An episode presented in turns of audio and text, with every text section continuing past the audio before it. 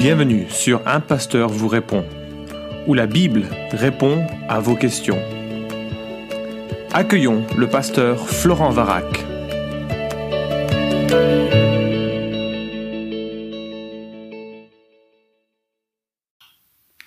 La question est posée, je voudrais savoir comment ranimer la flamme que l'on avait pour Dieu quand on a le sentiment que ceci s'éteint un peu. Ah, je suis vraiment touché par cette question. C'est une question qui euh, nous touche tous un jour ou l'autre. Euh, ça me semble euh, vraiment faire partie du chemin spirituel. On a cette flamme lorsque l'on découvre l'Évangile. Je crois que Dieu se plaît aussi à se révéler à nous comme manifester sa présence, un peu comme un enfant a vraiment besoin de tenir la main de son père lorsqu'il apprend à marcher, ça, ça le rassure. Et puis, euh, heureusement, quand il est adolescent, il en a moins besoin. Et euh, j'imagine que Dieu, vraiment, dans sa, dans, sa bienveillance, se révèle à de jeunes chrétiens, et le sentiment que l'on a de sa présence s'étiole. Mais note bien, il y a une différence entre le sentiment de sa présence et la réalité de sa présence. La réalité de sa présence, nous est attestée par l'Écriture. Jésus dit, je serai avec vous tous les jours jusqu'à la fin du monde. Il nous dit également que rien ni personne ne peut nous arracher de sa main. Donc nous sommes toujours dans une euh, dans une communion réelle à Dieu si nous sommes nés de nouveau, si nous avons été justifiés et c'est ainsi que nous avons reçu le Saint-Esprit qui atteste que nous sommes euh, enfants de Dieu. Mais il est vrai, parfois, euh, notre flamme s'éteint un peu ou euh, vacille, comment faire pour la, la ranimer? Euh, C'est une problématique fréquente. Je passe par là régulièrement. je suis triste de, de, vivre ces déserts. Je sais par les psaumes que ce ne, je ne suis pas le seul, le, ne suis pas le seul à vivre de tels déserts ou, ou, le, ou ne pas vivre constamment avec une flamme remplie de passion pour mon Sauveur et mon Seigneur. Mais voilà ce que euh, Jean chapitre 6 verset 63 nous dit, c'est l'esprit qui vivifie. La chair ne sert de rien. Les paroles que je vous ai dites sont esprit et vie. Les paroles que je vous ai dites sont esprit et vie, et elles nous vivifient. En sorte que très souvent ce qui se passe, c'est qu'on sent que Dieu s'éloigne. On a le sentiment en fait que Dieu s'éloigne. On sent notre flamme diminuer. Et nous faisons confiance à notre chair à nos sentiments, notre émotion euh, euh, humaine, que notre flamme n'est plus là.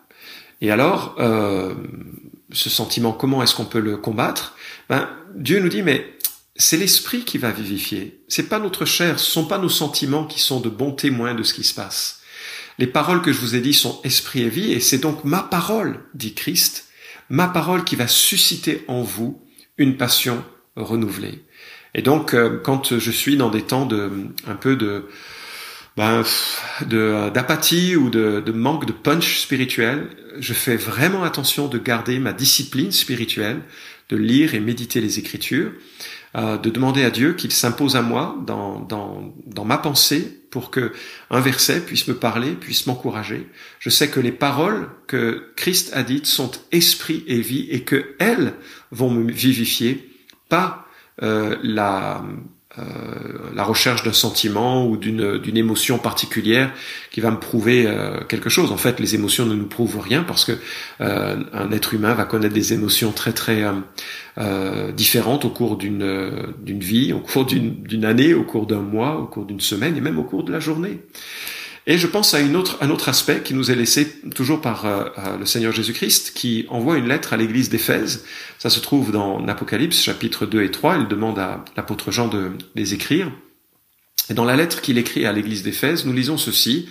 Voici ce que dit celui qui tient les sept étoiles dans sa main droite, celui qui marche au milieu des sept chandeliers d'or. Alors je ne pas traiter l'ensemble du texte, ce serait une autre question, mais Jésus se présente comme celui qui tient vraisemblablement les, les, les leaders, les anges de l'Église dans la l'image qui nous est laissée par euh, Apocalypse chapitre 1, et celui qui marche au milieu des, des églises, les chandeliers étant les, les églises. C'est-à-dire que Jésus connaît exactement l'état de notre cœur spirituel. Il sait exactement où nous en sommes, et donc son diagnostic est juste. Et dans l'Église, euh, pour l'Église d'Éphèse, il dit ceci, je connais tes œuvres, et quand il dit je connais, c'est j'ai vu, je j'ai c'est pas que j'ai appris quelque part en lisant le journal ou en allant sur internet.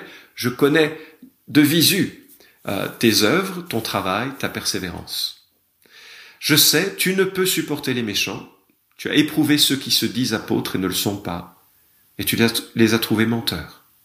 Alors, Christ observe, t'as vraiment bossé dur, euh, tu as persévéré, tu t'es pas fait berner par des gens qui se disent apôtres et qui ne le sont pas, gens qui se disent euh, prophètes et qui ne le sont pas. Tu as vraiment été discernant. Euh, et euh, tu as de la persévérance, il ajoute. Tu as souffert à cause de mon nom et tu ne t'es pas lassé.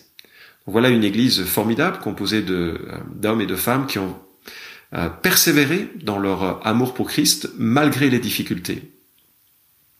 Mais Jésus ajoute, verset 4, j'ai contre toi que tu as abandonné ton premier amour. N'est-ce pas là un peu le reflet de la question hein?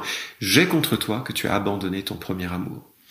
Il est probable que euh, l'église d'Éphèse reçoive cette lettre à peu près 40 ans après son, début euh, glorieux. C'est une des plus belles églises du Nouveau Testament, l'église d'Éphèse. Et Jésus leur reproche d'avoir perdu, d'avoir abandonné leur euh, premier amour. Donc qu'est-ce qu'on fait quand on a perdu son premier amour? J'ai évoqué le fait de, rester attaché à la parole, de, de rechercher l'illumination de l'esprit en lisant et en demandant à Dieu qu'il nous éclaire en lisant l'écriture. Mais euh, ici, euh, Jésus-Christ nous propose une autre piste. Il nous dit trois choses, trois actions qu'il nous propose de euh, mettre en place pour pouvoir retrouver ce premier amour. Souviens-toi d'où tu es tombé. Souviens-toi donc d'où tu es tombé, repens-toi et pratique les premières œuvres. Alors, souviens-toi d'où tu es tombé. Je trouve que c'est la valeur euh, de donner le témoignage de son chemin avec Christ. Je me souviens, il y a quelques années, je passais par un temps particulièrement difficile, j'étais découragé, et euh, quelqu'un m'a demandé de euh, comment j'étais devenu chrétien, de me raconter un peu mon, cheminement et mon témoignage. Et j'avais pas envie. Franchement, j'avais pas envie. J'avais plutôt envie de, bah, de parler d'autre chose. Enfin, c'était, j'étais un peu découragé.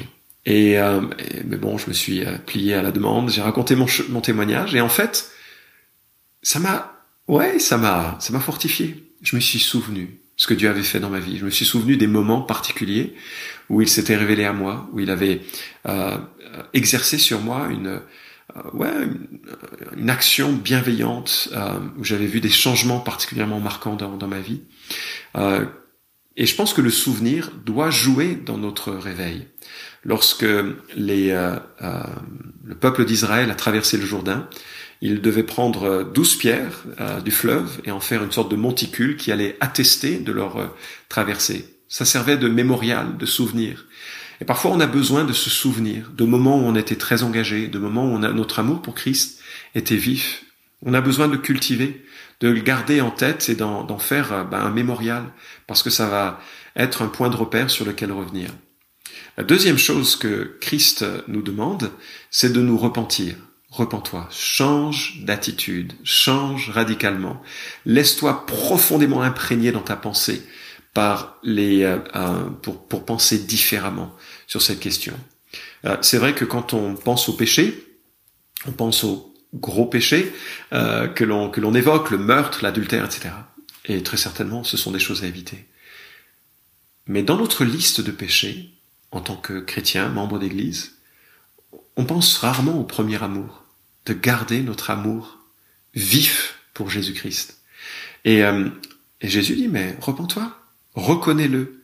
La repentance, c'est admettre là où on en est, c'est-à-dire voir la situation comme Dieu la voit, et puis euh, s'engager, demander à Dieu de s'engager dans un chemin différent, et mettre tout ce qu'il est nécessaire de, de faire en place, de mettre en place tout ce qu'il est nécessaire de faire pour que ça change. Et donc le, la repentance, c'est un, un, chemin de la pensée qui se traduit ensuite par un, un, chemin dans les actes. Change ta pensée sur la gravité de ta situation, reconnais-le devant Dieu, et puis euh, fais demi-tour. Et dans quelle direction est-ce que Jésus nous invite à faire demi-tour? Eh bien, pratique tes premières œuvres. Euh, on vit dans une société extrêmement émotionnelle, où euh, si on a envie de le faire, on le fait. Et euh, si je perçois bien la sagesse biblique, tu dois faire les choses que Dieu te demande, même si tu n'as pas envie de les faire. Et alors que tu te réengages sur le chemin, peut-être du témoignage, peut-être du service dans l'église, peut-être refaire euh, et de le faire avec une attitude de joie, euh, service euh, que ce soit le ménage, que ce soit l'école du dimanche, que ce soit le, le fait de, de, manifester de la compassion auprès de ceux qui en ont besoin. Bref, toutes ces, ces situations qui sont tellement exigeantes et nécessaires euh, dans, dans une église, réengage-toi. Et le sous-entendu, c'est que ça va refléter cette repentance, ça va te permettre de, bah, de, de, maintenir ce premier amour. L'amour dans la Bible n'est pas stérile, c'est pas une vue de l'esprit, c'est pas une sorte de, euh, de, de, pensée où les mains tendues, je, je, suis devant Dieu constamment à dire Alléluia, Alléluia. Ça en fait partie pendant des temps de louange, de prière, c'est tout à fait approprié, j'ai pas de souci avec ça. Mais aimer Dieu, c'est pas seulement cet aspect d'expression un peu euh, euh, par, par le chant émotionnel et par, par la louange, c'est aussi le service.